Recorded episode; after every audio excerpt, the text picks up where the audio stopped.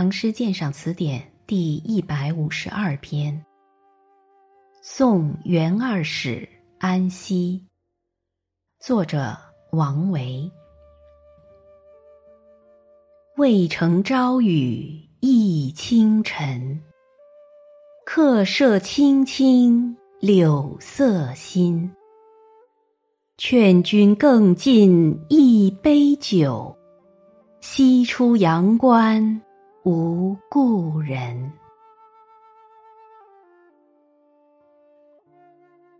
这是一首送朋友去西北边疆的诗。安西是唐中央政府为统辖西域地区而设的安西都护府的简称，治所在龟兹城，今新疆库车。这位姓袁的友人是奉朝廷的使命前往安西的。唐代。从长安往西去的，多在渭城送别。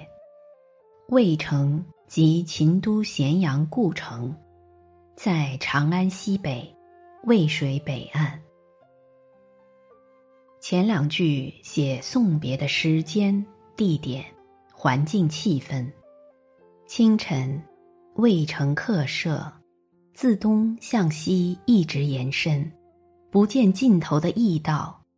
客舍周围驿道两旁的柳树，这一切都仿佛是极其平常的眼前景，读来却风光如画，抒情气氛浓郁。朝雨在这里扮演了一个重要的角色。清晨的雨下的不久，刚刚润湿尘土就停了。从长安西去的大道上。平日车马交驰，尘土飞扬，而现在，朝雨乍停，天气清朗，道路显得洁净清爽。翳清晨的“翳”字是湿润的意思，在这里用得很有分寸，显出这雨成尘而不湿路，恰到好处。仿佛天从人愿，特意为远行的人安排一条清晨不扬的道路。客舍本是羁旅者的伴侣，杨柳更是离别的象征。选取这两件事物，自然有意关和送别。他们通常总是和积愁别恨连接在一起。而呈现出黯然销魂的情调，而今天却因一场朝雨的洒洗而别具明朗清新的风貌。客舍青青柳色新，平日露尘飞扬，路旁柳色不免笼罩灰蒙蒙的晨雾。一场朝雨。才重新洗出它那清脆的本色。所以说，心，又因柳色之心，映照出客舍青青来。总之，从清朗的天宇到洁净的道路，从青青的客舍到翠绿的杨柳，构成了一幅色调清新明朗的图景。为这场送别提供了典型的自然环境，这是一场深情的离别，但却不是黯然销魂的离别。相反的，倒是透露出一种轻快而富于希望的情调。清晨、青青、心等词语，声韵轻柔明快，加强了读者的这种感受。绝句在篇幅上受到严格限制。这首诗对如何设宴饯别、宴席上如何频频举杯殷勤话别，以及启程时如何依依不舍、登城后如何瞩目遥望等等，一概舍去，只捡取饯行宴席即将结束时，主人的劝酒词。再干了这一杯吧，出了阳关，可就再也见不到老朋友了。诗人向高明的摄影师设下了最富表现力的镜头。宴席已经进行了很长一段时间，酿满别情的酒已经喝过多巡，殷勤告别的话已经重复过多次。朋友上路的时刻终于不能不到来。主客双方的惜别之情，在这一瞬间都到达了顶点。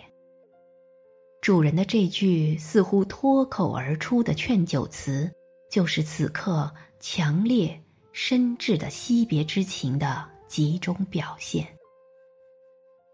三四两句是一个整体。要深切理解这临行劝酒中蕴含的深情，就不能不涉及西出阳关。处于河西走廊近西头的阳关，和它北面的玉门关相对，从汉代以来，一直是内地出向西域的通道。唐代国势强盛，内地与西域往来频繁，从军。或出使阳关之外，在盛唐人心目中是令人向往的壮举。但当时阳关以西还是穷荒绝域，风物与内地大不相同。朋友西出阳关，虽是壮举，却又不免经历万里长途的跋涉。备尝独行穷荒的艰辛寂寞，因此这临行之际，劝君更尽一杯酒，就像是浸透了诗人全部丰富深挚情意的一杯浓郁的感情琼浆。这里面不仅有依依惜别的情谊，而且包含着对远行者处境。心情的深情体贴，包含着前路珍重的殷勤祝愿。对于送行者来说，劝对方更尽一杯酒，不只是让朋友多带走自己的一份情谊，而且有意无意的延宕分手的时间，好让对方再多留一刻。西出阳关无故人之感，又何尝只属于行者呢？临别依依，要说的话很多，但千头万绪，一时竟不知从何说起。这种场合，往往会出现无言相对的沉默。劝君更尽一杯酒，就是不自觉的。打破这种沉默的方式，也是表达此刻丰富复杂感情的方式。诗人没有说出的比已经说出的要丰富的多。总之，三四两句所捡取的虽然只是一刹那的情景，却是蕴含极其丰富的一刹那。这首诗所描写的是一种最有普遍性的离别，它没有特殊的背景，而自有深挚的惜别之情。这就使它适合于绝大多数离言别喜演唱。后来编入乐府，成为唐代最流行、传唱最久的歌曲。本篇鉴赏文作者。刘学凯。